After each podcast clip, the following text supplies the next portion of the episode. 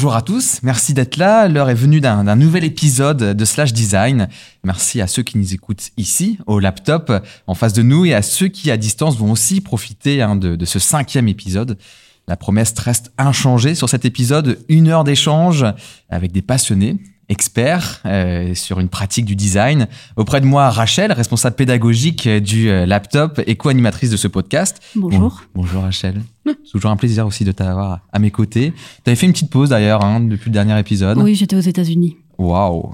Et voilà, ça pose tout de suite euh, les, les conditions euh, de, cette participation au podcast. Un, petit mot sur le laptop quand même, s'il fallait décrire ce, ce lieu qui est le laptop, euh, le laptop qui produit ce podcast en une phrase. Alors à l'origine, le laptop était un, un espace de coworking euh, qui se trouvait dans le 19e. Et maintenant, donc on est ici à Beaubourg, on a ce bel espace que vous voyez à l'image si vous nous voyez à l'image, et euh, dans lequel on organise essentiellement donc des formations autour de l'UX. Trop bien. Aujourd'hui, on parle design conversationnel avec deux invités qui nous font le plaisir de leur présence. Bonjour Amina. Bonjour Ambroise, bonjour Rachel, euh, ravi d'être ici au laptop. Et nous aussi, on est ravis que tu sois là. Tu es la fondatrice de Speak UX, l'agence française pionnière dans le design conversationnel. Et nous avons aussi Hélène avec nous. Bonjour. Bonjour. Tu es consultante en UX et formatrice depuis de nombreuses années. Tu es actuellement chez Devoteam euh, et tu es une spécialiste du design conversationnel. Ça tombe bien.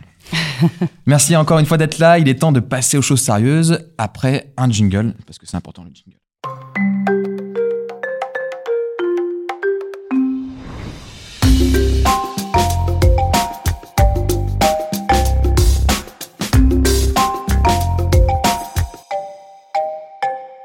L'IA, l'intelligence artificielle, progresse à grands pas et les agents conversationnels comme ChatGPT euh, s'apprêtent à révolutionner nos, nos, usages. On entend beaucoup parler.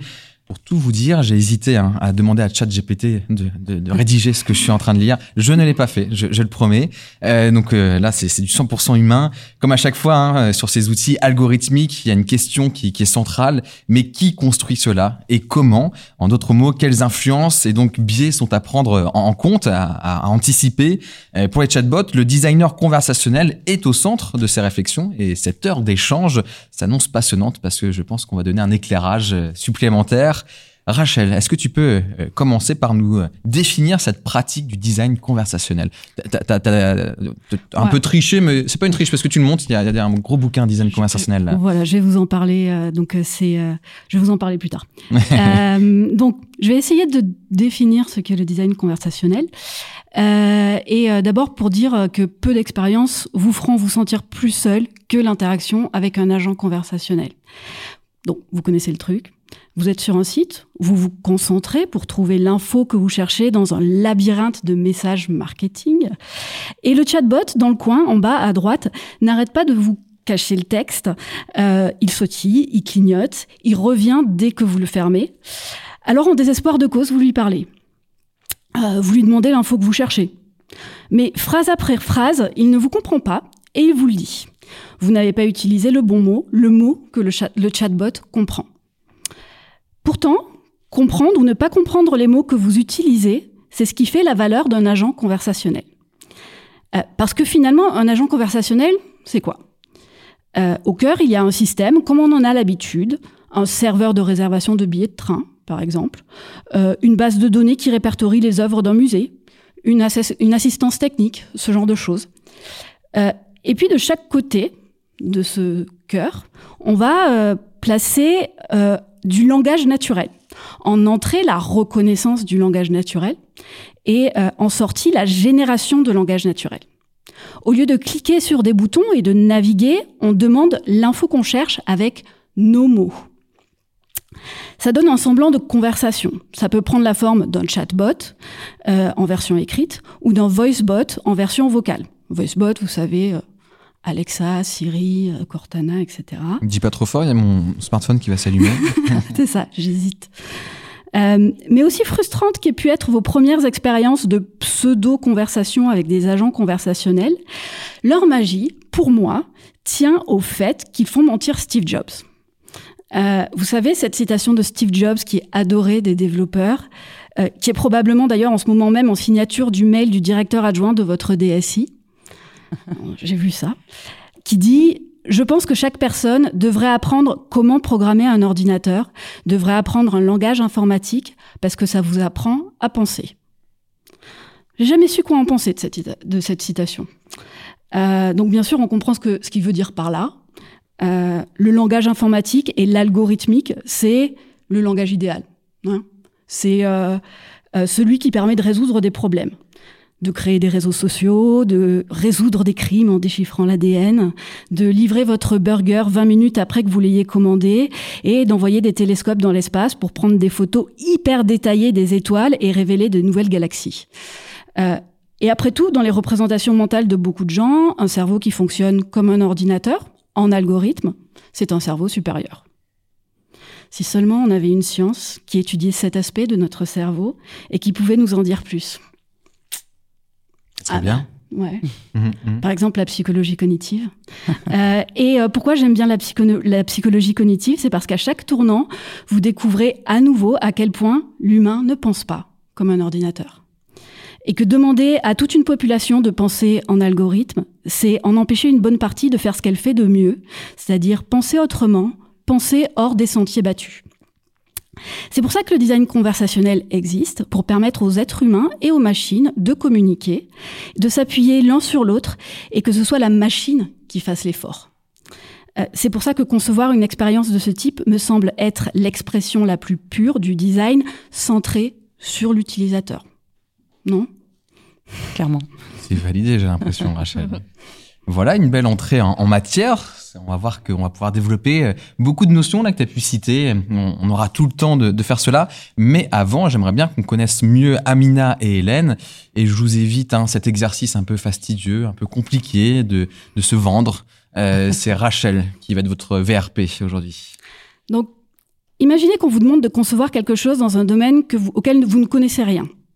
Qu'est-ce que vous faites? Vous vous documentez, vous lisez, vous étudiez des case studies, vous demandez autour de vous, vous demandez à vos mentors si vous avez la chance d'en avoir, vous réunissez tout ça et vous en faites une synthèse et vous vous sentez fin prêt à vous lancer.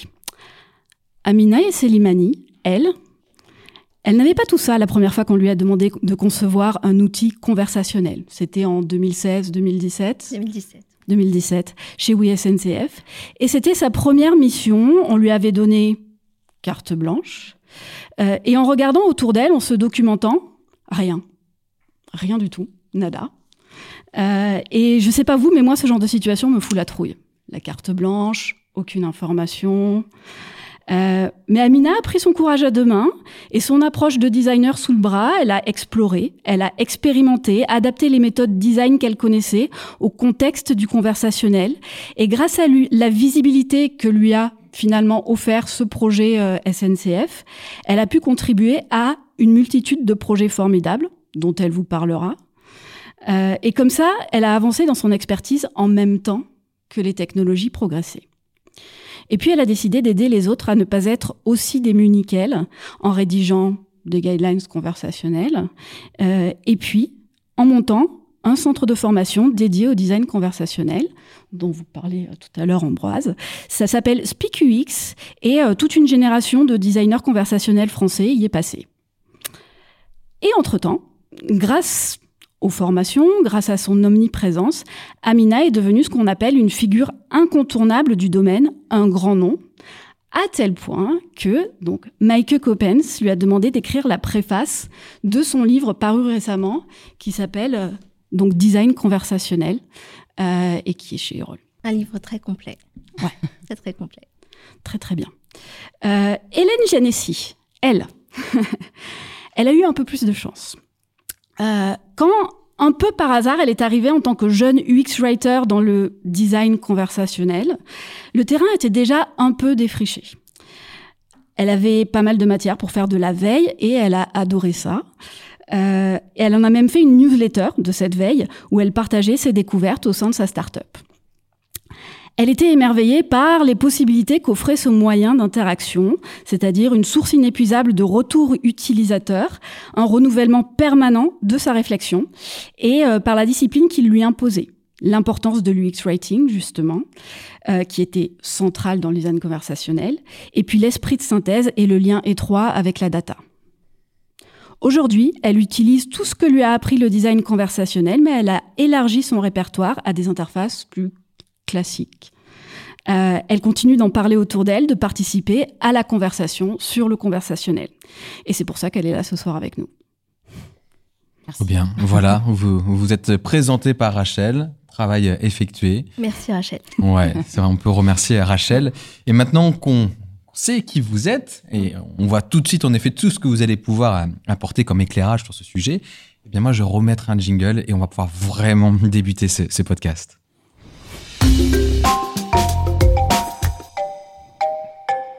Amina, Hélène, vous allez nous aider à bien saisir ce qu'est ce métier du X conversationnel. Et pour bien se repérer, on va tenter de comprendre ensemble ce qui fait les spécificités de votre métier. Euh, Amina, au, centre de votre, de, votre, démarche, il y a le langage naturel. Peux-tu nous définir c'est quoi le langage naturel? Oui, au centre de la démarche, donc euh, un UX, design, un UX designer conversationnel est avant tout un UX designer. Donc on a une approche conventionnelle du UX design qu'on mène habituellement sur les projets. La spécificité euh, des projets conversationnels, c'est qu'on va manipuler une technologie qui est la technologie de la reconnaissance du langage naturel. Donc, on va concevoir des interfaces conversationnelles. Donc, on conçoit bien évidemment une expérience et ensuite, on modélise l'interface de cette expérience-là. Cette interface-là, au lieu qu'elle soit graphique et qu'on ait euh, voilà, des interfaces où on va naviguer euh, via via la, la, barre de navigation et via tous les liens qu'il peut y avoir dans une page ou une application, on a plutôt une interface qui est une conversation. Et la spécificité, c'est que euh, l'entrée, euh, l'input de l'utilisateur n'est pas un clic ou un comportement sur une page, ce sont tout simplement son langage naturel. Donc, la spécificité d'un projet conversationnel, c'est vraiment concevoir avec cette technologie donc le langage naturel, euh, qu'est-ce que c'est? Donc c'est la compréhension. Donc on parle souvent de NLU, Natural Language Understanding. Donc c'est la compréhension du langage naturel. Donc c'est la faculté du bot, qui est un système, qui est un logiciel informatique, à comprendre les, les mots de l'utilisateur, son langage naturel. Donc si je dis je veux partir à Nantes, il est censé comprendre dans un contexte d'une marque de transport qu'on veut prendre un billet de train ou un billet d'avion. Donc, comment on va lier les mots de l'utilisateur à une fonctionnalité et comment ensuite le robot va nous répondre.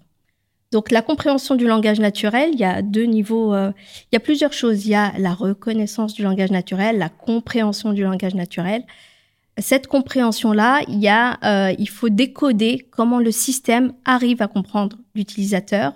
Et les designers ont besoin de comprendre comment se fait ce décodage pour pouvoir concevoir les bonnes questions et, mener la bonne conversation. Je rebondis euh, là-dessus. Et, Hélène, justement, euh, comment les professionnels du X conversationnel arrivent à comprendre les nuances du langage? Parce que c'est vrai que déjà entre deux bandes de potes, on peut avoir des mots qui sont utilisés différemment, on a du mal à se comprendre. Euh, voilà, si je parle avec mon, petit neveu, je vais avoir du mal à comprendre ce qu'ils vont dire aussi. Donc on imagine que pour un bot, tout ça c'est pas possible. Donc comment comment faire? Clairement, bah il faut il faut réussir à anticiper au maximum, c'est-à-dire qu'on va donner un set d'entraînement euh, au bot en amont. Euh, Amina disait euh, je veux aller à Nantes. Euh, je veux partir à Nantes. Bah, justement, justement, on va le décliner. On va lui dire ok, on peut dire je veux aller à Nantes.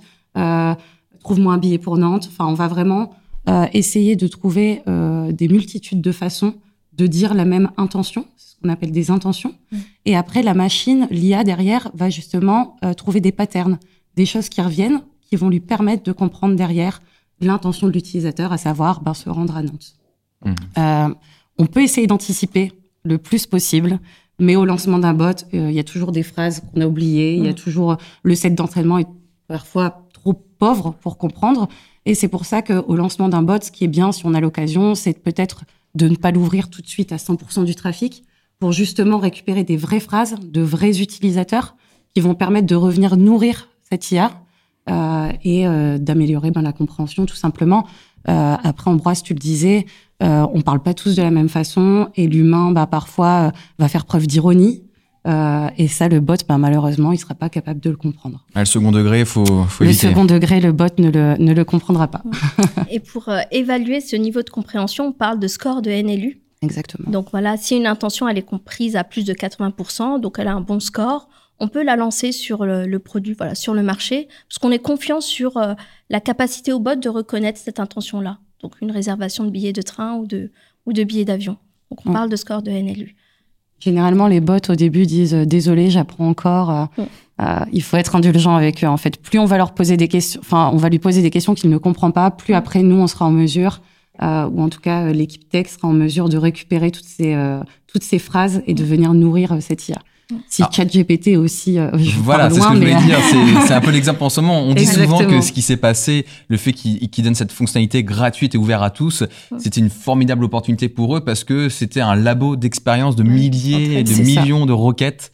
Et donc, ça en fait un outil encore plus puissant. Et oui, bah, totalement, totalement. Il s'est nourri euh, pendant euh, des années et des années de, de plein de phrases différentes et c'est ce qui fait qu'aujourd'hui, il est aussi impressionnant. Hmm. On continue à poser les bases, à, mettre les notions en, place. J'aimerais bien entendre aussi c'est quoi la différence entre un, voice bot et un chatbot parce que c'est vrai que déjà on dit on s'exprime pas tous de la même manière, mm. mais une même personne n'écrit pas la même chose qu'elle va potentiellement dire. Euh, donc euh, comprendre voilà c'est quoi la différence entre voice bot et chatbot Oui. Alors en termes d'expérience généralement c'est complètement différent. Une expérience quand on conçoit une expérience avec un chatbot c'est pas la même expérience qu'on a en vocal avec un voice bot. Donc le, premier piège, c'est que euh, on a des euh, des équipes qui vont copier l'expérience chat pour la convertir en vocal, mais d'un point de vue expérience déjà c'est différent. Par contre technologiquement c'est presque pareil. On est sur un système qui est capable de comprendre le langage naturel. Donc quand, sur un chatbot, lorsque l'utilisateur va m'écrire, donc je suis le bot. Donc quand il va m'écrire, je vais essayer de comprendre ce qu'il me dit, donc euh, retrouver des intentions, des entités, des valeurs. Donc, euh, par exemple, euh, je pars à Paris demain, je suis sur une intention de réserver un billet de vol avec une entité destination qui est Paris, parce que je, je pars à Paris. Donc voilà, ce, ce décodage-là qu'on a parlé juste avant, euh, on va essayer de le comprendre, on détecte l'intention, et puis comme une réponse a été programmée à chaque fois qu'on reconnaît cette intention, le bot va dire ah oui bah super très bien voilà ce que je peux te proposer. Le vocal, on est exactement sur la même mécanique, mais on a des briques techniques supplémentaires on a deux briques techniques, donc je vais rentrer un petit peu dans la technique. deux briques techniques, euh, je vais vulgariser parce que c'est toujours la technique d'un point de vue designer, donc ça, reste quand même vulgarisé. Euh, on a une brique qui s'appelle euh, le speech to text, une brique STT, donc qui est censée convertir les paroles de l'utilisateur en texte pour qu'ensuite ça soit traité. Cette brique speech to text STT, elle est censée faire de la reconnaissance vocale. Donc, par exemple, si je dis euh, j'ai mal à ma dent, on va s'assurer qu'il va bien reconnaître dent D-E-N-T et pas dent D-A-N-S. Ça, déjà, il y a une chance que ce genre d'outil soit déjà utilisé depuis longtemps. Oui. Euh, parce qu'on sait qu'au tout début, par exemple, la langue anglaise était beaucoup plus facilement reconnue mm. parce que les outils venaient de pays anglophones. La langue française, ça, on l'a de moins en moins parce que ça, ça, commence à faire un petit moment que tous ces outils euh, existent. Exactement. Sauf que, ben, si jamais j'utilise un mot anglais dans mon langage, est-ce que voilà le, bot est suffisamment entraîné avec euh, voilà toutes les, données de cet écosystème-là pour reconnaître que c'est un mot anglais que j'ai utilisé? Je veux pas te, te, te trop te couper parce qu'il faut que tu gardes oh, ma ligne de ta ligne directrice. Euh, mais, mais justement, est-ce que là-dessus, il y a, y a des, des sortes d'outils prêts à, à, être utilisés? Est-ce que euh, il y a des personnes qui ont mis en commun tout euh, le travail qu'ils ont pu faire d'années d'expérience? Si on commence à chaque fois de zéro, c'est pas très intéressant. comment ça se passe? Il y a les GAFA, hein, les, les briques STT de, Google sont très bien, étaient moins bien, étaient moins bien au début avec la langue française. On avait du mal à, reconnaître euh, euh, certains vocabulaires français, mais pour des demandes classiques euh, standards, on a une bonne reconnaissance. Donc on est sur de la reconnaissance du langage naturel, hein, pas de la compréhension. donc les, briques des GAFA, aujourd'hui, ce que j'ai pu voir chez des startups, beaucoup réutilisent ces briques-là. C'est hmm. très rare qu'on recrée une brique speech to text ça existe, mais c'est plutôt rare euh, dans mon paysage. Très bien. Mm. Donc, on a donc les deux briques supplémentaires qu'ont un voicebot par rapport à un chatbot. Donc, on a la brique speech to text qui va convertir le vocal en chat, en, écrit. Et du coup, le robot derrière va analyser de l'écrit. Du coup, on a une première source d'erreur. C'est-à-dire que s'il retranscrit mal, il va pouvoir mal analyser. Et du coup, des fois, on va se dire qu'il y a une erreur, mais c'est pas une erreur de compréhension, c'est une erreur de retranscription. Donc il y a euh, des failles au niveau de la reconnaissance vocale et pas au niveau de la compréhension. Donc généralement, euh, quand on a déjà un chat existant, on va, on va, on va utiliser le même moteur de compréhension euh, avec le vocal, mais on va plutôt travailler la reconnaissance vocale. La deuxième brique, elle est plutôt en, aval. Donc c'est la brique TTS, donc text to speech. Donc on a vu tout à l'heure que le bot avait déjà préparé sa réponse, qui est écrite, qui a été écrite par des designers. Cette réponse-là, on va devoir la vocaliser, donc text to speech. Et du coup, on va obtenir une réponse vocale de la part du bot. Donc euh, voilà, pour vulgariser, c'est euh, le plus gros exemple de différence entre un chatbot et voicebot. Oui, on voit que ça, ça, ça, ramène de la complexité, en, en effet. On, on, va rester sur le, sur le chatbot.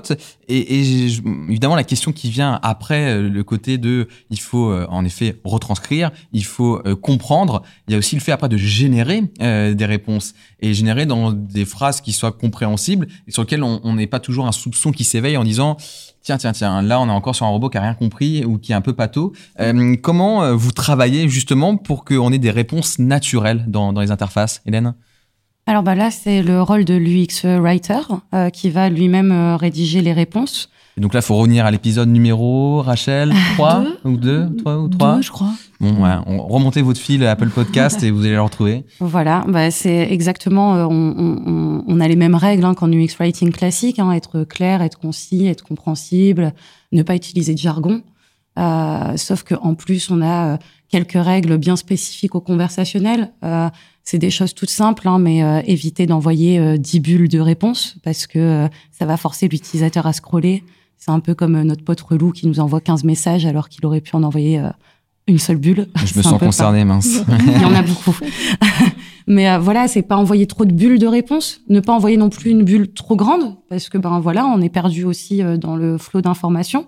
Donc il y a quand même une complexité de, de vraiment réussir à être concis. On, on reste dans une fenêtre de chat qui est généralement assez petite. Euh, parfois, on doit dire beaucoup de choses aussi. Et c'est aussi essayer potentiellement parfois de rendre la, la conversation vivante. Quand la réponse est trop lourde, peut-être proposer ce qu'on appelle des quick replies. Donc, c'est des propositions de réponses déjà écrites à l'utilisateur pour lui permettre de rebondir euh, et parfois de guider aussi un peu plus la conversation. Euh, et puis, il faut aussi euh, guider l'utilisateur dans l'utilisation du chatbot. Et ça, ça va être l'importance de, l'onboarding, de la façon dont le chatbot va avoir de se présenter pour qu'il puisse ben, tout simplement expliquer son périmètre et qu'on n'attende pas tout et n'importe quoi de lui parce que généralement, ben, le chatbot a un périmètre bien concis, euh, bien concret, euh, bien oui défini, oui. défini merci, ouais. bien défini et, euh, et là le rôle de l'UX writer va être aussi important de pouvoir expliquer en quelques messages ce que le chatbot peut faire pour l'utilisateur. Est-ce que en fait de parler à un bot, on voit aussi des usagers qui sont plus mesquins? Qui ont envie de le bousculer, qui ont envie de le faire tomber. Un peu comme euh, euh, Boston Dynamics quand, quand, on voit ce petit robot et qu'on lui donne des, des, coups de pied parce que de toute façon c'est qu'un robot. Ça nous fait quand même mal au cœur. Est-ce que là il y a un peu une pratique un peu similaire? Oui, clairement. Euh, moi je voulais garder toutes les petites réponses et, en faire euh, un blog, un livre, que sais-je. Mais oui, oui, on voit. Ben alors on a plusieurs cas. On a des cas de, de personnes qui sont un peu euh, blagueurs, euh, qui vont justement essayer de venir titiller le bot ou, ou euh, de lui poser plein de questions qui n'ont rien à voir ou lui demander des blagues, forcément. Euh, parfois, on a des réactions un peu violentes quand même quand le bot ne comprend pas. On se dit que c'est un peu extrême. Euh, et j'espère qu'on te débranchera et que tu ne te réveilleras jamais. Enfin, vraiment, ça devient très personnel. C'est terrible. Euh, oui, oui, c'est. Et ça devient très personnel. Et après, on a des choses un peu moins drôles. Moi, j'ai eu l'occasion de bosser pour une marque qui avait un chatbot euh, identifié sous le genre masculin et un chatbot identifié sous le genre féminin. Euh, et euh, le genre féminin se prenait des remarques mais euh, bien plus violentes et bien plus sexistes que le que le bot homme et on se dit mais c'est incroyable parce que bon ce n'est qu'une machine on le ça rappelle. ressort tous nos et travers pourtant voilà on, on, retrouve ces, ces travers à la lecture de tout ça donc oui ça, ça génère beaucoup d'émotions généralement dans, dans, la conception, on a une, une, partie où on conçoit les parcours conversationnels et du coup les, les ser enfin, le service d'un point de vue métier. Voilà, comment je répare tel appareil-là. L'utilisateur, quand il va demander, voilà, mon, mon, appareil clignote deux fois au lieu de trois, qu'est-ce que je dois faire? Donc le bot doit comprendre, on prépare les réponses. Donc euh, c'est conçu par un, des designers et des UX-writers. Euh, et ensuite, comme tu disais, quelquefois, on va aller euh, taquiner le bot. Donc, euh, il y a une partie de la conception qu'on appelle la conception des small talks. Mmh. Donc là, on va concevoir toutes les réponses du bot qui ne concernent pas le service. Donc, par exemple, les JO approchent. Euh, potentiellement, on peut avoir dans un secteur de métier euh, quelqu'un qui va demander est-ce que tu participes aux JO Et si on a anticipé ce type de cas, on va pouvoir prévoir une réponse, euh, voilà, rigolote. Généralement, dans les small talks, c'est là où on voit un peu la personnalité du bot. Donc, on peut s'amuser un petit peu et puis montrer un petit peu les valeurs de la marque via la personnalité du bot. La personnalité du bot ou la personnalité du designer du bot? Ah, la personnalité du designer du bot qui design la personnalité du bot, inspirée des valeurs de la marque. Euh, lié un peu à, cet humour et à cette personnalité, on a une, question en ligne. Pourquoi est-il si difficile d'apprendre le second degré à un bot? Ah. euh, un enfant l'apprend avec l'âge. Est-ce que ce sera envisageable à terme? Je rajoute juste qu'il y a des adultes qui maîtrisent toujours pas le second degré. Hein. Oui, c'est un peu compliqué. Ben, des gens remarquent que le second degré à l'écrit, c'est toujours plus compliqué aussi, même pour nous les humains, de parfois se rendre compte. Euh, euh, parce que bon bah voilà, si on dit ah bah super euh, à l'écrit, ben en fait le bot il va vraiment comprendre qu'il a fait quelque chose de bien, il va répondre merci, il va pas comprendre qu'en fait on lui dit ah bah super parce que il a pas compris et, et qu'il est nul.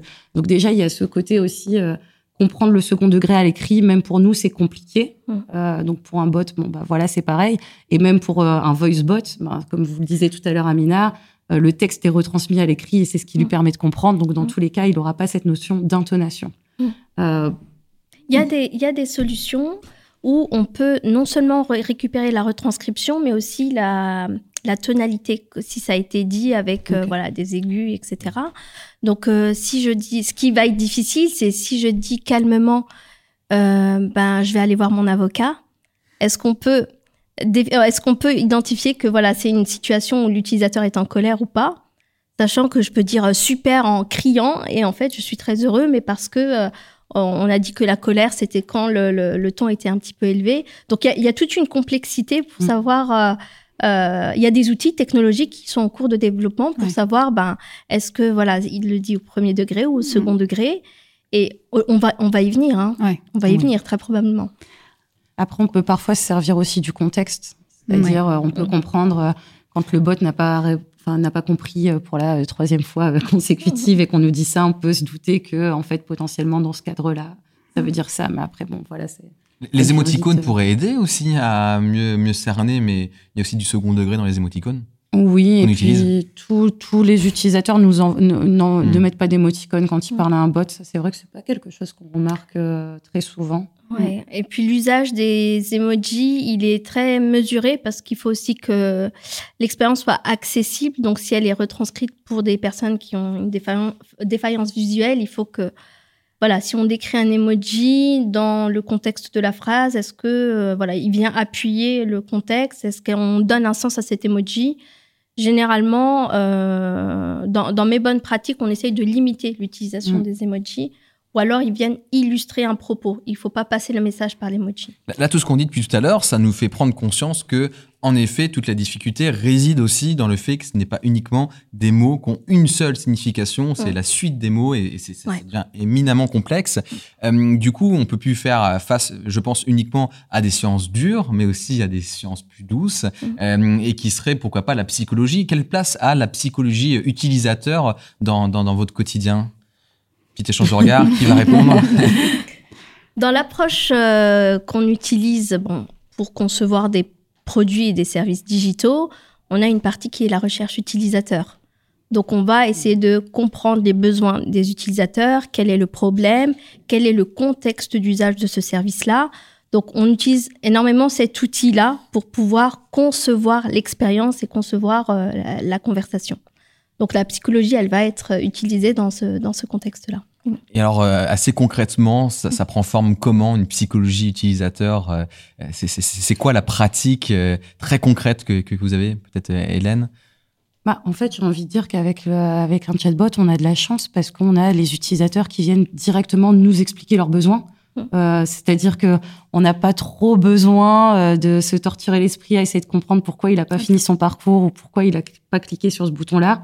Ce qu'il arrive et il nous dit simplement, euh, je trouve pas ma feuille de remboursement. Enfin, je, vous dis n'importe quoi. Hein.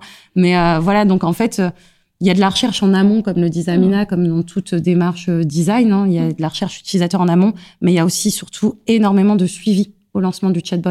Et c'est vraiment en analysant de la conversation. Donc, il Il faut pas avoir peur de lire énormément de conversations. Je pense que c'est une grosse partie quand même aussi Oui, euh, du métier, d'analyser les conversations, d'essayer de comprendre aussi, de se dire ah ok quand euh, euh, un utilisateur est venu nous demander ça, généralement il nous a demandé ça après. Est-ce que la réponse n'est pas assez complète Mm. Est-ce qu'il faut qu'on prévoit aussi un rebond là-dessus parce que généralement c'est lié. Enfin voilà, il y a beaucoup d'analyses après. euh, et c'est pour ça que je disais que c'est très lié à la data. Donc il n'y a pas de méthode spécifique, c'est juste du travail. C'est juste du exactement bah, comme dans tout hein, Ah, généralement. appliquer la bonne approche. Quand je parlais de recherche utilisateur, par exemple, une, euh, un utilisateur qui ouvre son application bancaire pour parler au bot, pour savoir combien il me reste sur mon compte en banque.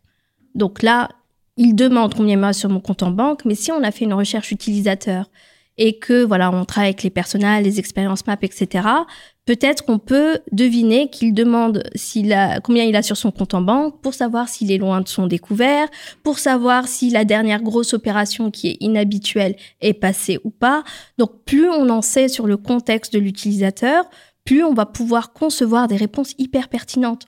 Au lieu de lui dire, bah, il reste 200 euros, on peut lui dire, il reste 200 euros et t'inquiète pas, le, le virement, le prélèvement de ton MacBook Pro est passé euh, il y a deux jours. Ou alors, t'inquiète pas, euh, tu es euh, loin du découvert. Ou, ou euh, voilà, si jamais tu vas être en découvert, je t'enverrai une notification. Donc là, on est face à des expériences qui sont pertinentes. Et en fait, c'est ce côté proactif du bot qui va permettre l'adoption du produit. clairement. Et la personnalisation aussi, Oui. du coup, de savoir reconnaître qui vient nous parler. Oui.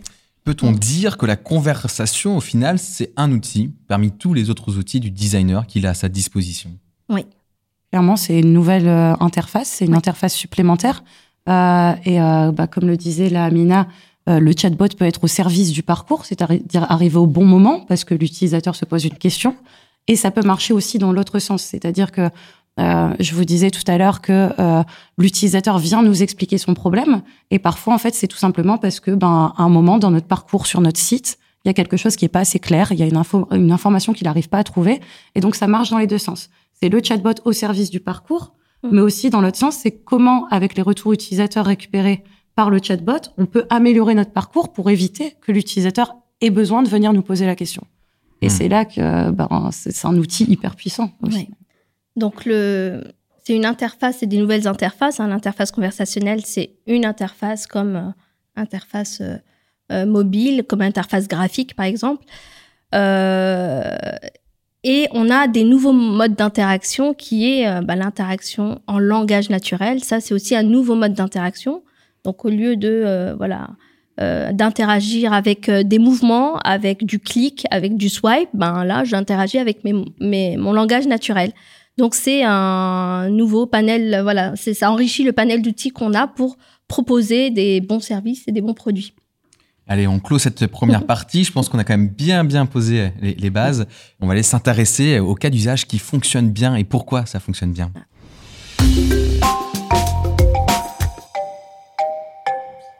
Alors ouais, c'est vrai que ça serait bien de s'inspirer des meilleurs exemples. Euh, on va parler certainement de, de marques qu'on connaît tous et, et voir un peu comment ils ont réussi à, à justement aller au bout de, de cette démarche de, de conversation. Euh, déjà, peut-être euh, en généralisant un peu la, la, la chose, quand est-ce que les chatbots sont considérés comme une réussite? Euh, que- Quelles conditions il faut réussir à, à réunir Hélène? Waouh. Bonne chance. Oui. Euh, alors, euh, à partir de quel moment un chatbot est considéré comme une réussite? Ben, Je dirais à partir du moment où il, il arrive à traiter, euh, je dirais, 90% des requêtes qu'on lui adresse. Et ça, euh, on finit par y arriver avec, euh, avec ben, justement euh, beaucoup de lectures de conversation, beaucoup d'entraînement supplémentaire, euh, un élargissement de son périmètre au fur et à mesure des conversations. Donc, je dirais que oui, à partir du moment où euh, euh, 9 fois sur 10, euh, le chatbot comprend la question et arrive à amener, enfin, à apporter la réponse attendue, c'est une réussite. Et en même temps, ce qui est terrible, c'est de se dire que la personne qui a pas eu la bonne réponse, dans sa tête, c'est c'est un truc qui fonctionne pas. Oui. Et lui, il va en parler à plein d'autres personnes en disant ça fonctionne pas, ces oui, trucs-là. et oui, malheureusement, mais euh, compliqué d'arriver à 100% de, de compréhension parce que souvent on va voir le chatbot et on s'attend à ce que euh, il comprenne vraiment notre contexte particulier comme un humain l'aurait fait, euh, alors qu'un chatbot, il faut pas oublier qu'il est là pour traiter des demandes qui sont quand même récurrentes, euh, des demandes qui sont automatisables, et donc il va pas faire du cas par cas. On- même si on essaie de personnaliser l'expérience, hein, euh, il peut pas faire du cas par cas, il peut pas comprendre une phrase qui est euh, beaucoup trop longue, une phrase de 4-5 lignes, le bot ne la comprendra pas. quoi qu'il arrive. donc ça aussi, il faut peut-être aussi, il y a une partie de d'éducation de l'utilisateur entre guillemets, c'est-à-dire quand on n'a pas compris une première fois, généralement on, lui dit est-ce que tu peux me redécrire brièvement le problème pour essayer de d'expliquer qu'il faut des phrases courtes. Enfin bref, arriver à 100% de compréhension, même si euh, euh, je serai la première euh, contente quand on y arrivera. Euh, pour le moment, c'est très dur. Euh, et puis parfois, on a des KPI aussi bien précis. Dans le cas d'un chatbot qui est là pour faire du service client, ben, ça peut être simplement la réduction des appels au service client ou la réduction des relais à un opérateur humain. si le chatbot se débrouille sans avoir besoin de faire appel à un humain, il est totalement autonome, ben, c'est c'est qu'il est plutôt réussi. Euh, et puis euh, surtout, euh, est-ce qu'on vient lui parler C'est aussi la base, parce que s'il comprend tout ce qu'on lui demande, mais qu'il y a trois personnes qui lui parlent, c'est que bon. C'est ça. Il y a deux niveaux en fait. Il y a réussir la conversation, donc réussir à comprendre et puis à apporter une réponse. Et puis à réussir le produit, c'est-à-dire qu'on met en place un chatbot, il est adopté par les utilisateurs. Cette adoption, c'est vraiment quand on a des clients qui l'utilisent qui obtiennent ce qu'ils veulent. Et c'est tellement satisfaisant qu'ils vont compter sur lui. On va aussi construire la mm. confiance avec euh, le bot. Donc, il y a un deuxième niveau de réussite qui est l'adoption du produit. Ouais, je vois qu'on puisse plus se passer de, lui, ce, chatbot. Mm. Non, je voulais juste demander, est-ce que vous avez euh, déjà eu des clients qui vous demandent 100% de, de, réussite euh, je pense qu'au départ, tous les clients s'attendent un peu à avoir 100% de réussite. Pour qui c'est plus important euh Non, la, première des choses, c'est on explique comment fonctionne un chatbot et qu'il y a besoin d'entraînement et qu'il y a besoin de temps et qu'il y a besoin d'une équipe et que quand on lance les premières, euh, voilà, les premiers parcours, euh, il faut maintenir l'équipe sur le produit pour l'améliorer et l'atteinte à cette réussite-là, elle est conditionnée par beaucoup de choses. Donc euh, la réponse à cette question-là, c'est beaucoup de pédagogie. Mm. D'accord. Voilà. beaucoup de pédagogie, mais j'aimerais bien qu'on reste là d'ailleurs sur ce sujet d'entraînement. Mm. Comment ça se passe, pareil, étape par étape, très concrètement? Comment vous mettez en place euh, un, pattern d'entraînement euh, pour le, chatbot? Wow. alors, ben, on, va définir déjà l'ensemble des questions auxquelles le chatbot doit savoir répondre. Euh, c'est un peu ce qu'on appelle la base de connaissances. Hein. C'est vraiment l'ensemble des questions euh, auxquelles le bot va répondre et on va définir du coup quelle est l'intention derrière ça. Donc on parlait tout à l'heure de réservation de billets. Je veux réserver un billet pour Paris. L'intention, ça sera de la réservation. Et puis après, ben c'est ce que, ce que je vous expliquais. Hein. On, parfois la mano, parfois on, on, organise des, des, des après-midi de travail où on mobilise toute l'équipe en mm. disant bon bah allez euh, trouve-moi 30 euh, façons de dire ça, euh, mm. toi aussi, toi aussi, et ça, ça constitue le premier set d'entraînement. Mm. Euh, j'ai vu récemment que du coup maintenant certaines personnes utilisent ChatGPT pour faire des sets d'entraînement, ce qui est bien plus facile, ce qui m'aurait économisé beaucoup de temps à l'époque. Dans mon premier dans mon premier travail, j'étais responsable des sets d'entraînement, donc c'est moi qui faisais tout. Et, en même euh, temps, c'est aussi une vraie limite de demander euh, dans le même bureau à tout le monde une manière d'exprimer, parce que mm. certainement, si vous êtes dans ce même bureau, vous vivez à peu près les mêmes choses. Et Exactement. C'est très vite limitant. Et c'est pour ça que souvent, au lancement d'un bot, on a une compréhension qui est pas incroyable, le temps de récupérer des vraies phrases. Mm. Euh, je sais qu'une des techniques, c'est en effet, euh, quand on est sur un site, sur un site e-commerce, c'est bon, bah ok, il y a que 20% de notre trafic qui verra la fenêtre de chat, et donc on accepte que ces 20%-là est une expérience euh, incroyable. Oui, et généralement, du coup, on propose très vite un relais à un humain. En fait, il y a une règle en UX, enfin, en, design conversationnel qui dit que après deux incompréhensions, généralement, on essaie de trouver une porte de sortie. On lui propose un relais humain, on lui propose un numéro de téléphone, on propose d'envoyer un mail. Enfin, en tout cas, on essaie de pas laisser l'utilisateur dans une boucle infinie d'incompréhension. Euh, généralement, en lancement, euh, quand on n'est pas très sûr euh, de la compréhension du bot, on se laisse une incompréhension et on passe tout de suite le relais pour pas avoir une expérience non plus trop désagréable. Et nous, après, on va aller se nourrir de cette data. Mm. Euh, je sais aussi que bon, bah parfois il y a des, euh, il y a des, euh, il y a des agences qui ont des sets d'entraînement préconstruits. parce que ils travaillent souvent avec les mêmes secteurs d'activité et dans ce cas-là, ben, ils peuvent déjà avoir des intentions qui sont pré-entraînées. Mm. Euh, quand on parle de mutuelles, euh, tout ce qui va être autour des remboursements, bon, bah, c'est des choses qui sont communes à, à, toutes les entreprises, enfin à toutes les mutuelles. Et dans ce cas-là, on a des sets d'entraînement préconstruits. Et vous faites pas de la recherche terrain pour, euh, enfin, pour pas vraiment sur l'entraînement. Ça, peut aider pour concevoir. On a besoin de savoir comment l'utilisateur s'exprime, mhm. quelles sont les, voilà, quelles, quelles, sont ses formulations et ses approches. Ça aide pour bah, commencer à construire l'expérience. Mais quand on parle de corpus d'entraînement ou set d'entraînement, c'est du volume, c'est énormément Mhm, de mhm. données. Donc ces corpus-là, soit on les constitue, ensuite on nourrit euh, l'IA avec, euh, on peut même les acheter. hein. Il y a des laboratoires qui vendent des corpus. J'avais posé cette question, ça c'est Ouais. intéressant, parce que je me suis dit en fait c'est une énorme valeur à la ouais, fin. Et... ouais, ouais, mais- et tout ce que là, tout ce qu'on donne à ChatGPT, ils vont constituer des corpus euh, d'entraînement, voilà, par intention. Euh, et on est en train de leur donner cette, de- cette, cette data-là.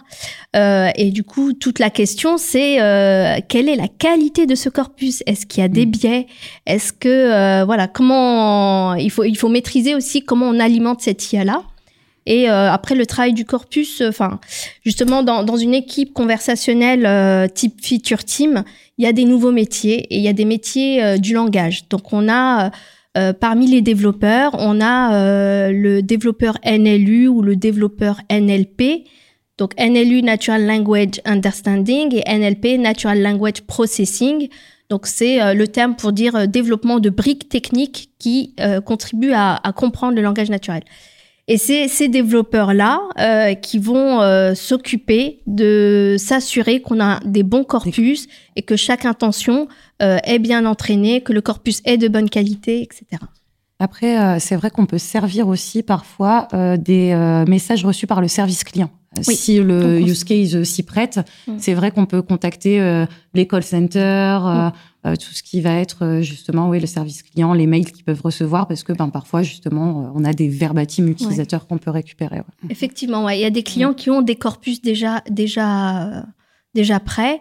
Euh, seulement, il faut faire attention parce que si tous les mails qu'on récupère, c'est que des mails de réclamation, euh, voilà, ça veut dire qu'on n'entraîne que des intentions de réclamation et que des enfin, et c'est que un entraînement de gens qui ne sont pas contents, par exemple. Il y a que eux qui envoient des mails, par exemple. Donc, il faut faire attention à la qualité du corpus. La, la réussite, ça paraît, ça va paraître évident ce que ce que je vais dire, mais c'est Ouais. aussi d'amener le bon outil au bon moment, au bon Ouais. endroit, euh, et de sentir que là, c'était justement euh, un, un vrai frein qui était ressenti et on l'a levé et forcément c'est très agréable. Mm. Euh, quand on a préparé ce podcast, vous m'avez parlé d'un exemple et j'aimerais bien que vous, vous le partagiez à tous ceux Mm. qui nous écoutent, euh, celui du chirurgien euh, qui est en train de travailler. Oui. Alors, avant de partager cet exemple, je voulais juste partager chez, SpeakUX, on a trois piliers pour garantir l'adoption d'un chatbot ou d'un voicebot. Les trois piliers sur lesquels on travaille, c'est un cas d'usage pertinent. Donc, il faut qu'on s'assure que on identifie bien le problème et que l'interface conversationnelle est la meilleure manière de, répondre à ce problème-là. Voilà, il faut pas faire de forcing. Donc, trouver le bon cas d'usage, ça, c'est 50% du travail, en réalité. hein. C'est le plus dur. Le deuxième pilier, c'est la personnalisation de l'expérience. Donc, les interfaces conversationnelles, leur, spécificité, euh, les, les bénéfices de cette interface, c'est l'instantanéité, la capacité à comprendre le langage naturel, aussi instantanément, et du coup à apporter une réponse instantanément, et le fait que ce soit un canal où on est sur un tunnel d'expérience. Et normalement, cette conversation, elle est unique pour chaque personne. Donc, on tend à personnaliser au mieux l'expérience. Et aujourd'hui, on a énormément de données sur les utilisateurs. Voilà, si je, si je demande à rentrer à Paris euh, euh, demain en, en avion, s'il connaît mes habitudes, il va peut-être me, me proposer en priorité euh, des horaires qui sont liés à mes habitudes. Et ça, dans la conversation. Donc, on a, normalement, dans toutes les interfaces, on a ce type d'expérience-là. Mais le conversationnel, pour qu'il y ait de l'adoption, faut absolument qu'il y ait de la personnalisation. Donc, on tend vers ça. Deuxième pilier, donc, c'est des expériences personnalisées. Et le troisième pilier, c'est une NLU performante. Donc, voilà, il faut s'assurer que technologiquement et techniquement, ça suit, parce que si on passe plus de temps à, à essayer de se faire comprendre que d'obtenir sa réponse, bah, on, on tue, on tue la magie du produit et on n'aura pas d'adoption. Donc, euh, voilà, c'était juste une introduction. C'est bien, ça, ça va nous donner le logiciel pour comprendre maintenant pourquoi aussi les exemples qu'on va citer certainement ont réussi. Oui, le bon cas d'usage, c'est c'est difficile. hein. Aujourd'hui, il n'y a pas beaucoup d'exemples de voilà success stories sur le vocal hein, dans le domaine du vocal parce qu'on n'a pas encore trouvé les, les bons cas d'usage.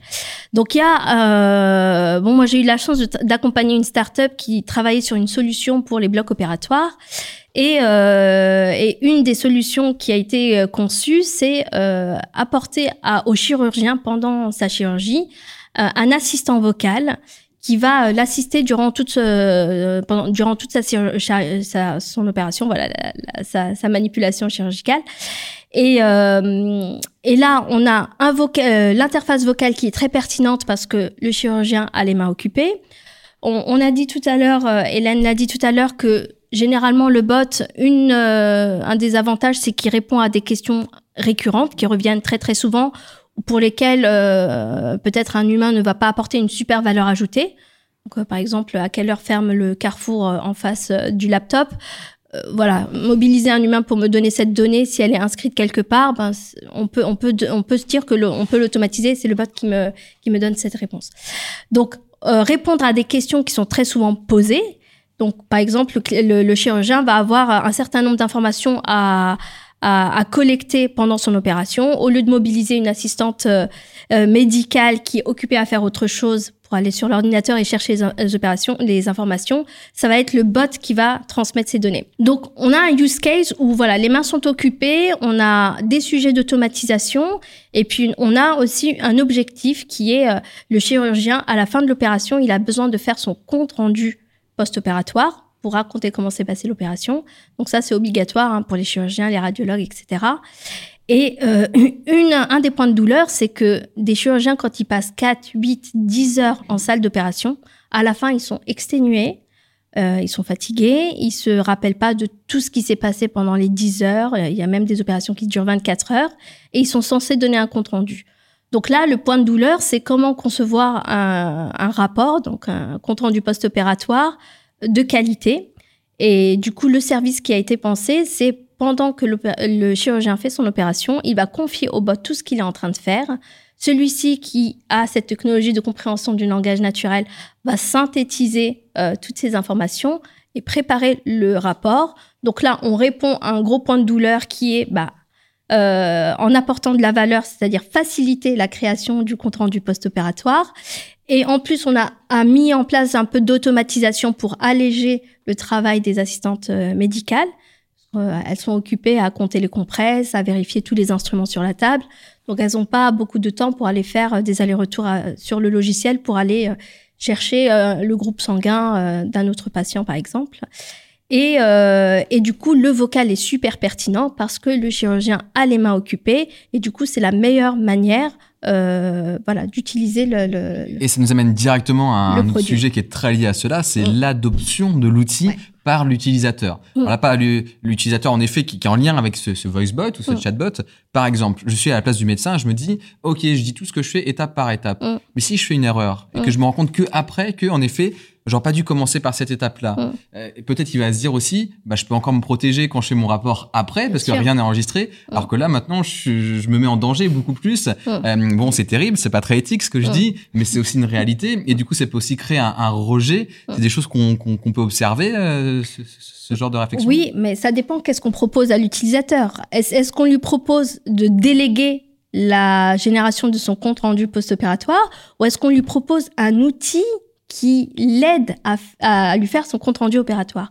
Si la promesse et l'onboarding là est super important pour expliquer le rôle du bot, si c'est un outil qui aide et qui synthétise, ça veut dire que c'est toujours la responsabilité du chirurgien de mm. relire, revérifier, échanger les étapes, etc. Donc la promesse, il faut faire très attention à la promesse. Et l'adoption, des fois, c'est parce qu'il y a vraiment un, décalage entre la promesse et la réalité. Donc on nous promet une expérience magique et en fait, dans les faits, il y a, c'est pas du tout ce qui se passe. Et quand on crée ce décalage-là, on, on tue la crédibilité euh, on, on renforce pas du tout la crédibilité avec ce type de produit-là. Et c'est valable partout, hein, au final. Partout. c'est partout. c'est un peu comme les réseaux sociaux et leur promesse de relier les personnes entre elles, de vivre des bons moments. Puis après, on voit le problème avec la vie privée, et comment sont utilisées les données. magnifiquement bien fait. voilà. Euh, Est-ce que tu as un, autre exemple, par exemple, à nous, partager, euh, Hélène euh, euh, On avait parlé un peu d'Air France, du service client ou d'autres qui te viennent à l'esprit?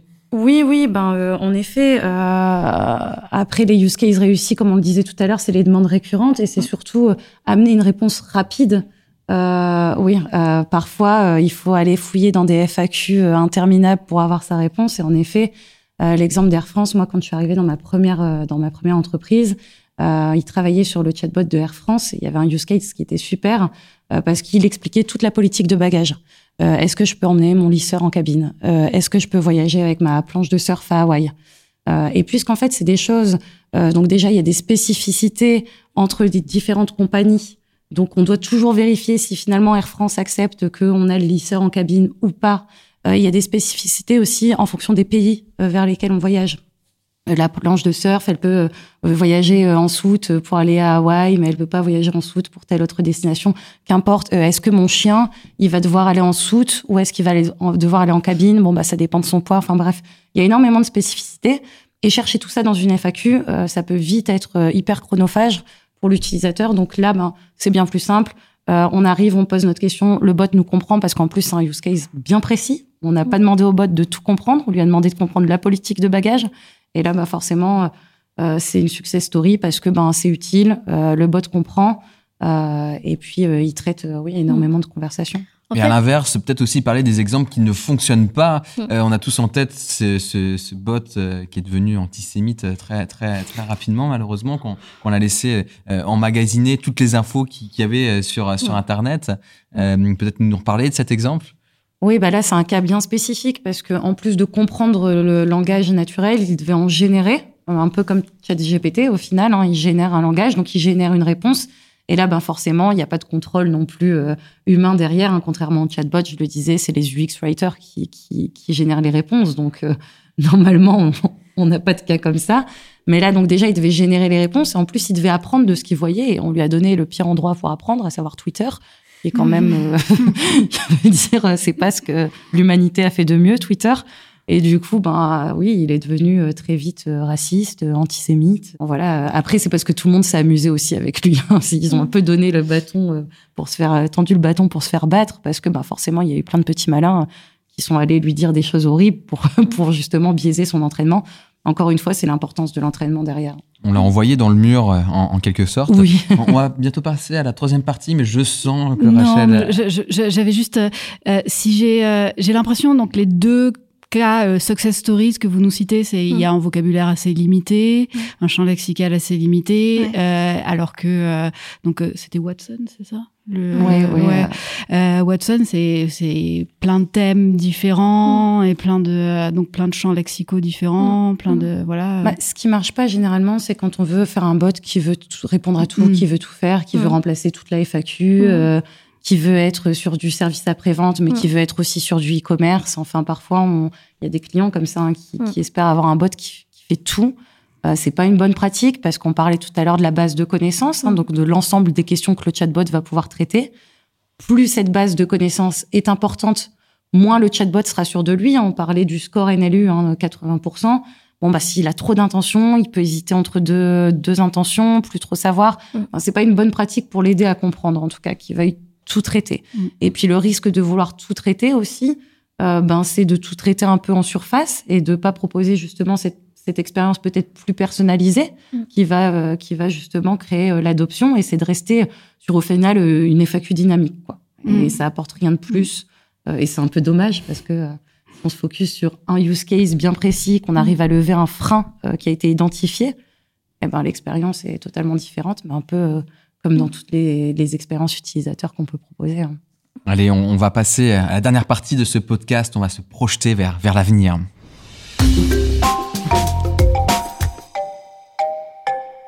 Un peu de perspective, un, peu de prospective même. Tiens, allons-y. On va peut-être commencer par euh, bah ouais, le truc auquel on peut pas passer à côté en 2023 et on a déjà un peu parlé ensemble. Euh, ChatGPT, c'est la sensation de cette année. Euh, en fait, je crois qu'il y avait un fantasme énorme autour du chatbot et autour de l'assistant personnel qu'on a tous en, tête avec Iron Man et son, assistante et qu'on qu'on voulait retrouver peut-être déjà dans Siri, dans Alexa, et au final on se rendait compte que non, non mm. on n'y était pas encore du tout. Et, là, ça y est, on, touche presque cela du bout du doigt. Mm. Alors vous, avec votre regard du X designer, est-ce que vous vous dites super, c'est une formidable avancée, ils ont été très forts et ça va nous permettre nous aussi d'avancer encore plus vite, mm. ou est-ce que vous vous dites ouais, ce sujet il est monté un peu en, en épingle, ça mérite pas autant?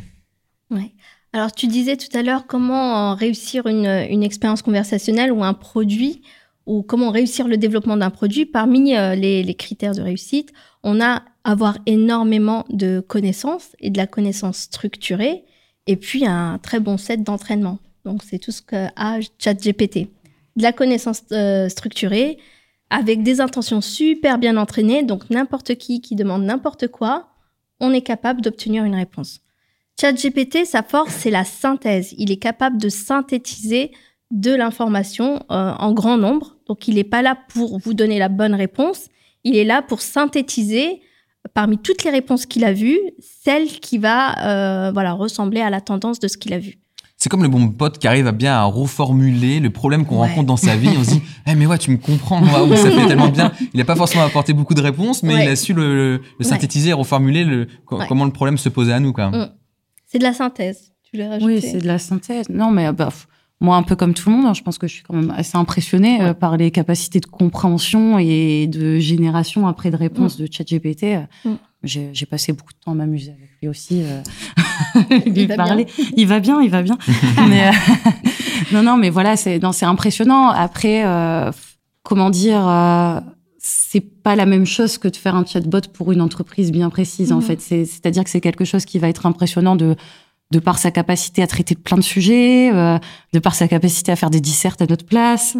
voilà, c'est impressionnant. C'est techniquement impressionnant. Oui, c'est ça. Mais est-ce que c'est pertinent? Est-ce que voilà, les, réponses, elles ont été conçues par un designer spécifiquement pour ma situation, en apportant la réponse que moi j'attends? On n'y est pas encore là. Donc, est-ce qu'il y a besoin d'un designer? Demain. Il y a toujours besoin d'un designer. Il y a toujours besoin d'un designer pour penser l'automatisation. Mm. Et, euh, mais effectivement, demain, on espère demander à ChatGPT son avis sur mon portfolio. Mm-hmm. Mm. Mm-hmm. Donc là, euh, il n'a pas de la connaissance qu'il doit me retransmettre. Là, on va lui demander de réfléchir et comment réfléchir, euh, voilà, comment comprendre le besoin et comment générer cette générer de la connaissance. En fait, c'est ça qui pas qui manque, mais on, on tend vers ça dès qu'on aura des IA qui vont générer de la connaissance, là, ça va être intéressant. Et le designer, son, métier va pivoter. Il va peut-être designer autre chose. Il va pas designer l'interface, parce que maintenant, l'interface, il y a des outils qui permettent de d'aider à. Enfin, on le voit, hein, même quand on veut faire des maquettes. Euh, euh, des maquettes en wireframe ou, ou graphique, il y a de plus en plus d'outils qui nous, qui nous aident à concevoir et euh, peut-être à oh oui. Ouais. C'est des outils sur les qui que les designers doivent s'emparer pour mieux penser euh, les services et les produits. Oui d'un point de vue euh, technologique qu'est-ce qui pourrait lever les freins de, de développement des interfaces conversationnelles? Quelles sont vos attentes? Hmm. des choses où vous dites tiens quand on aura réussi vraiment à trouver là des, des, des, solutions et, hmm. qu'on avance hmm. tout va s'accélérer bien plus rapidement bah, déjà, les interfaces conversationnelles, c'est un début. Donc, ce sont des produits qui ont une particularité, c'est qu'ils utilisent une technologie qui est la compréhension du langage naturel. Sauf que c'est une technologie. Euh, cette technologie-là, on n'est pas obligé de l'utiliser que pour faire des conversations. Demain, je peux parler à un objet qui va comprendre ce que je dis grâce à cette technologie, mais cet objet, il va pas me répondre, il va réagir, il va se déplacer, euh, l'interface de cet objet-là va se mettre à jour. La réponse, elle n'est pas forcément conversationnelle. Donc, ce qu'il faut comprendre, c'est qu'on a une technologie qui est très puissante, mais elle nous condamne pas, absolument pas, à faire que de la conversation. Et, et, du coup, il faut prendre en, compte cette nouvelle technologie pour imaginer les possibilités euh, de, pour offrir de la valeur à travers les services et les produits. Et je pense que même tu aurais pu aller euh, là-dessus. Tu t'es peut-être retenu pour me laisser poser euh, la, la, question. Mais c'est vrai que la finalité, elle n'est pas forcément de la conversation. Non. Euh, c'est vrai que quand on peut aller vers de la, création d'images, euh, Daily par exemple fait, fait, fait, cela. Oui. Donc il faut, faut, ouvrir les chakras. Oui. Oui. Donc il y a la reconnaissance du langage naturel et puis il y a d'autres technologies qui sont la reconnaissance euh, d'images. Euh, on peut générer des images, on peut générer du langage naturel. Donc ça, c'est des possibilités technologiques qu'il faut prendre en compte désormais dans euh, le panel d'outils qu'ont les, designers pour concevoir. Et, l'avenir des, expériences, c'est des expériences digitales, multicanales. Mm. Donc on va pouvoir utiliser le touch, le vocal, mon comportement, mes yeux. Euh, pour concevoir la meilleure expérience. Ce sont des outils supplémentaires, des technologies supplémentaires pour concevoir la meilleure des expériences qui n'est pas uniquement mobile ou uniquement desktop ou uniquement conversationnel. Donc là, il faut sortir de ces silos-là. Donc là, on était dans ces silos pour découvrir parce qu'on tâtonnait. Mais demain, il faut vraiment prendre ces, ces outils-là comme euh, voilà, un, des outils qui enrichissent notre panel d'interaction et de d'interface et imaginer ben, les produits de demain. Et je suppose que c'est d'autant plus utile euh, que ça va permettre de nourrir une interaction homme-machine la plus fluide possible. Mm. En fait, derrière tout cela, c'est de ça dont on parle. Euh, c'est cette capacité, euh, enfin, que la machine et l'homme puissent, euh, bah voilà, sans même y réfléchir, déjà interagir. Hélène Clairement, clairement, bah, c'est le c'est le rôle du design hein, avant tout, euh, de- d'aider à l'interaction homme-machine. Euh, et je pense qu'il faut pas se limiter non plus à voir le conversationnel dans une petite fenêtre de conversation en bas à droite de l'écran. Mm. Euh, je pense que ce sera aussi une belle avancée quand le conversationnel fera partie euh, euh, inté- intégr- intégrale, Intégrante, intégrante. ouais, ouais. je me disais que ça allait pas. ça fait une heure.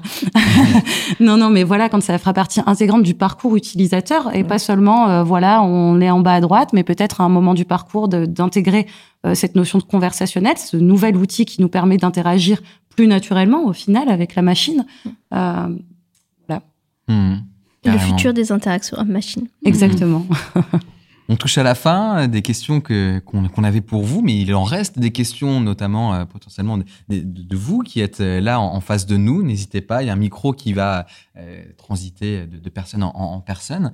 Euh, Peut-être pendant que vous préparez vos questions, juste un, un dernier élément les références. Si on a besoin d'aller plus loin, si on veut aller plus loin, eh bien, qu'est-ce qu'on peut lire, qu'est-ce qu'on peut mettre sur sa table de, chevet? Je crois qu'on en a montré un là, Voilà. là, tout, à l'heure qui, Voilà. qui était, qui était important. Effectivement, le, livre de Michael Coppens, Design conversationnel, qui présente euh, comment euh, mettre en place ce type de produit et qui présente vraiment tous les volets de ce type de projet-là, donc euh, d'un point de vue technique, éthique, UX, voilà, tous les volets qu'on peut imaginer quand on se lance dans ce type de produit. Donc outils, méthodologie, retour d'expérience, un livre très très riche. Très bien. Et le premier livre en langue française euh, Ouais, sur le marché français. ça, ouais. Ouais. Euh, on avait une question euh, sur le web. Mhm. C'est, euh, il voulait savoir s'il y avait des travaux sur l'identification des émotions dans la voix humaine. Oui. Oui, il y en a. Oui, oui. Oui, oui, au CNRS, par exemple. Oui, il y, a des, il y a des chercheurs et des doctorants qui travaillent, euh, qui travaillent là-dessus. Donc, la reconnaissance des émotions, euh, donc il y a quelques années, c'était uniquement via les écrits. Mhm. Aujourd'hui, c'est via la, la, la tonalité de, de, de la voix. Il y a plusieurs volets dans la voix qu'on étudie pour essayer de deviner les émotions et ensuite entraîner les émotions aussi avec... euh, c'est le même principe, il va falloir un, un corpus de données pour pouvoir entraîner euh, les émotions et puis euh, viser la réussite d'une reconnaissance d'une émotion uniquement via la voix, sans la partie sémantique. Est-ce que ça va être aussi difficile que de enfin, identifier des émotions sur un, sur un visage euh, Moi, j'ai vu des travaux assez avancés. ouais. Ça devrait pas tarder à rentrer, on va dire, dans, dans les usages des designers. Euh, mais il y a vraiment, oui, il y a l'analyse acoustique, il y a l'analyse sémantique. Donc, l'analyse sémantique, on est assez avancé. L'analyse acoustique, il y a des travaux qui sont, qui sont menés là-dessus. Et puis, le mix en- entre les deux. Donc, si je dis calmement, je veux voir mon avocat, est-ce qu'on est capable de comprendre que je suis énervée, par exemple? Hmm. Hmm. Est-ce qu'on a des questions alors euh, parmi vous? Ouais, on va pouvoir euh, passer le, le micro pour que tout le monde entende, même les, les auditeurs euh, à distance. Comment vous parvenez à, à pallier au côté irritant des bots C'est-à-dire le fait qu'ils ne te comprennent pas, par exemple? Non, le fait qu'ils interviennent en fait. Le fait qu'ils existent, tout simplement. Euh, bah, c'est vrai qu'on a des réfractaires hein, au chatbot. Euh, parfois, on a des personnes qui ne posent même pas, enfin, qui ne font même pas l'effort de poser une question, qui disent tout simplement passez-moi un humain. Euh, il faut être capable aussi de pouvoir répondre à ça et de pas imposer l'usage du chatbot. Je pense que le chatbot doit venir pour faciliter quelque chose qui existe déjà, c'est-à-dire que le bot comme seule et unique solution, pour moi, c'est pas forcément une bonne pratique. Quoi. Mhm. Il faut vraiment pouvoir proposer une solution bis pour les personnes qui ne veulent vraiment pas interagir avec le bot. Le bot est censé simplifier la navigation, euh, simplifier, euh, bah, simplifier l'expérience, oui, euh, fa- proposer une meilleure expérience entre guillemets, mais ça doit pas être quelque chose par lequel on est obligé de passer. Quoi. Sur, oui, sur enfin, le marché français, les bots qui sont industrialisés sont toujours des alternatives à Mm. des, des interfaces existantes. On n'a pas encore un service qui existe uniquement avec le bot et qui a prouvé sa valeur uniquement avec le bot, euh, pour lesquels ben, on pourrait avoir des réfractaires. Parce que, euh, voilà, même pour des raisons d'accessibilité, le- En le- l'information ou le service doit être accessible via d'autres moyens que le, que le chatbot. Une autre question? Euh, bonsoir. Bonsoir. Euh, je voulais savoir comment vous vous assurez euh, de ne pas avoir glissé de biais humains dans, dans les bots. On essaye au maximum de pas glisser de biais humains. Euh, donc on a, il y a une source où on peut intégrer du biais, c'est le corpus d'entraînement. Donc là, il faut s'assurer que la qualité du corpus euh, euh, soit bonne. voilà, des échantillons suffisamment variés. Enfin, il faut être vraiment conscient de de, de la nature de- du corpus existant. Et ensuite, dans la conception, nous, on a une approche où on fait la recherche utilisateur, on fait des choix par rapport et quand on fait des tests, on, voilà, si on fait que du qualitatif, on teste que sur cinq personnes. Donc on fait attention à ne pas concevoir des parcours uniquement pour ces cinq personnes. Donc la force euh, de ce type de produit-là, c'est quand on lance le- l'expérience, donc quand on lance le chatbot, on va énormément avoir de données, de voir comment les utilisateurs euh, utilisent le chatbot. Et là, on peut se rendre compte que ah, il y a peut-être une typologie d'utilisateurs qu'on n'avait pas prise en compte et qui va l'utiliser et qui l'utilise de cette manière-là. Donc on va le revoir dans la conception. Et une des clés de voilà, une clé de un facteur clé de la réussite euh, du bot, c'est être très très attentif à comment ça va être utilisé pour justement éviter euh, les biais. Ça c'est d'un point de vue conception. Et après il y a les, biais d'un point de vue de, de- des data. Et aujourd'hui, on maîtrise parce qu'on conçoit les parcours, on prévoit les réponses, etc. Demain, ça va être compliqué quand on aura vraiment un bot qui va générer lui-même de la connaissance, générer lui-même des parcours, identifier tout seul des patterns d'utilisation des, utilisateurs. Et le rôle du designer va être euh, réussir à driver le bot pour qu'il fasse son analyse de manière euh, la plus objective possible. Donc, euh, c'est quand je disais que le, le travail du designer allait pivoter, c'est qu'on a, on a, on va pas faire le focus sur la même chose. Là, on fait le focus sur comment construire l'expérience. Demain, on fera le focus sur quelles sont les règles qui vont permettre au bot de construire l'expérience. Donc, euh, mais c'est un sujet en perpétuel, euh, voilà, en perpétuelle euh, remise en question. Enfin, on n'est jamais sûr d'avoir zéro biais. Allez, on passe du côté euh, des internautes. Euh, on a une question Je voulais justement rebondir sur la question euh, avec une question des internautes. C'est euh, est-ce que vous suivez les travaux, euh, notamment, enfin les travaux de réflexion sur l'éthique de l'IA euh, et euh, est-ce que les, les Gafa convergent ou chacun rédige sa charte dans son coin? Euh, Euh, c'est difficile de rentrer dans les travaux de ce que font Google et quels sont les, les algorithmes qu'ils utilisent et euh, la pureté des algorithmes. Euh, vu qu'on travaille, enfin pour ma part, euh, je travaille pas mal sur des bots euh, sur le marché français et surtout j'accompagne des entreprises qui créent leurs premiers bots. On n'en est pas encore à Mm. ces sujets-là. hmm. On n'en est qu'à euh, rassembler toute la connaissance, euh, apprendre à structurer, s'assurer qu'on a un corpus de bonne qualité, créer un persona de bot pour s'assurer qu'on s'adresse à tout le monde et à la bonne, euh, voilà, à la, à- aux bons utilisateurs et créer un, voilà, un, persona de bot, euh, voilà, le plus inclusif possible, euh, possible. Donc on en est encore à ce niveau-là. Aujourd'hui, il faut vraiment, euh, faut vraiment questionner les équipes qui travaillent vraiment sur les intelligences artificielles et peut-être un peu moins ceux qui travaillent sur euh, le design d'interface. On est dans le domaine du design fiction. Oui. Épisode 4 de Slash Design. Euh, Est-ce qu'il y a encore une question euh, parmi euh, vous qui êtes là Ou alors, on va aller. J'ai vu des pizzas arriver.